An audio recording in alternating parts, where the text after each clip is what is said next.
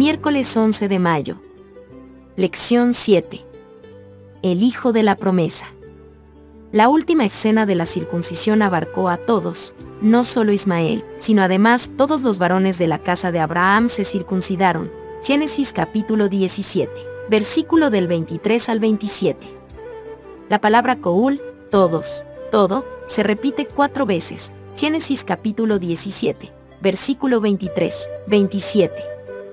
En este contexto inclusivo, Dios se le aparece a Abraham para confirmar la promesa de un hijo, Isaac. Lee Génesis capítulo 18, versículo 1 al 15, y Romanos capítulo 9, versículo 9. Después le apareció Jehová en el encinar de Mamre, estando él sentado a la puerta de su tienda en el calor del día.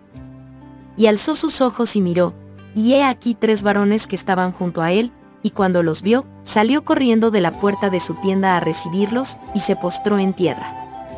Y dijo, Señor, si ahora he hallado gracia en tus ojos, te ruego que no pases de tu siervo. Que se traiga ahora un poco de agua, y lavad vuestros pies, y recostaos debajo de un árbol. Y traeré un bocado de pan, y sustentad vuestro corazón, y después pasaréis, pues por eso habéis pasado cerca de vuestro siervo. Y ellos dijeron, haz así como has dicho. Entonces Abraham fue deprisa a la tienda a Sara, y le dijo, toma pronto tres medidas de flor de harina, y amasa y haz panés cocidos debajo del rescoldo. Y corrió Abraham a las vacas, y tomó un becerro tierno y bueno, y lo dio al criado, y éste se dio prisa a prepararlo. Tomó también mantequilla y leche, y el becerro que había preparado, y lo puso delante de ellos. Y él se estuvo con ellos debajo del árbol, y comieron. Y le dijeron, ¿Dónde está Sara tu mujer? Y él respondió, aquí en la tienda. Entonces dijo, de cierto volveré a ti, y según el tiempo de la vida, he aquí que Sara tu mujer tendrá un hijo.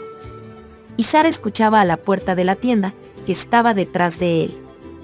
Y Abraham y Sara eran viejos, de edad avanzada, y a Sara le había cesado ya la costumbre de las mujeres.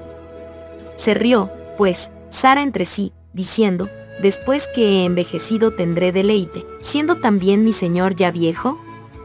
Entonces Jehová dijo a Abraham, ¿por qué se ha reído Sara diciendo, ¿será cierto que he de dar a luz siendo ya vieja?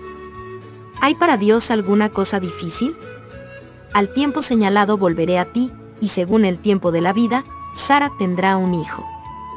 Entonces Sara negó, diciendo, no me reí, porque tuvo miedo. Y él dijo, no es así, sino que te has reído. Romanos capítulo 9, versículo 9. Porque la palabra de la promesa es esta, por este tiempo vendré, y Sara tendrá un hijo. ¿Qué lecciones de hospitalidad aprendemos de la recepción de Abraham a sus visitantes? ¿Cómo explicas la respuesta de Dios a la hospitalidad de Abraham? No está claro si Abraham sabía quiénes eran estos desconocidos. Hebreos capítulo 13 versículo 2, aunque actuó con ellos como si Dios mismo estuviera entre ellos.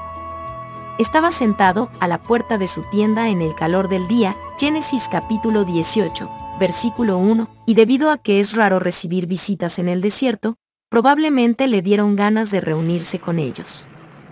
Abraham salió corriendo en dirección a los hombres, Génesis capítulo 18, versículo 2, aunque tenía 99 años llamó a una de estas personas Adonai, mi Señor, Génesis capítulo 18, versículo 3, NVI, NTV, un título que se usa a menudo para Dios, Génesis capítulo 20, versículo 4, Éxodo capítulo 15, versículo 17.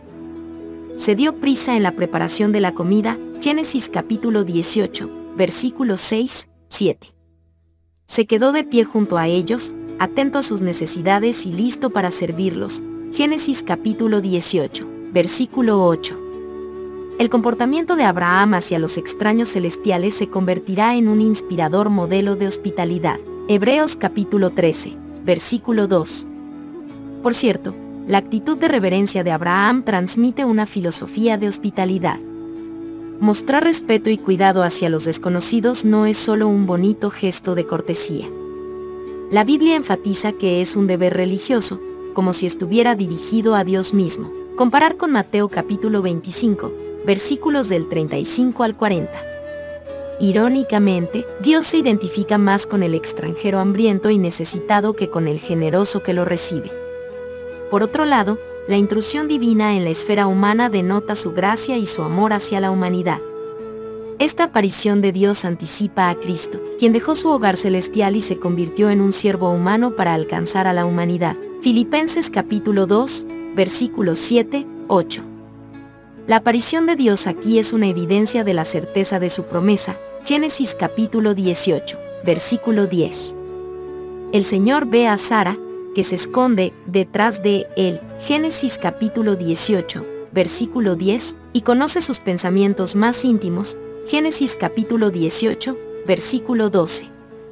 Él sabe que ella se rió, y la palabra, reír, es su última palabra. El escepticismo de ella pasa a ser el lugar donde él cumplirá su palabra. Reflexiona sobre la idea de que Dios se identifica más con el extranjero hambriento y necesitado que con el generoso que lo recibe. ¿Por qué es tan importante que recordemos este concepto?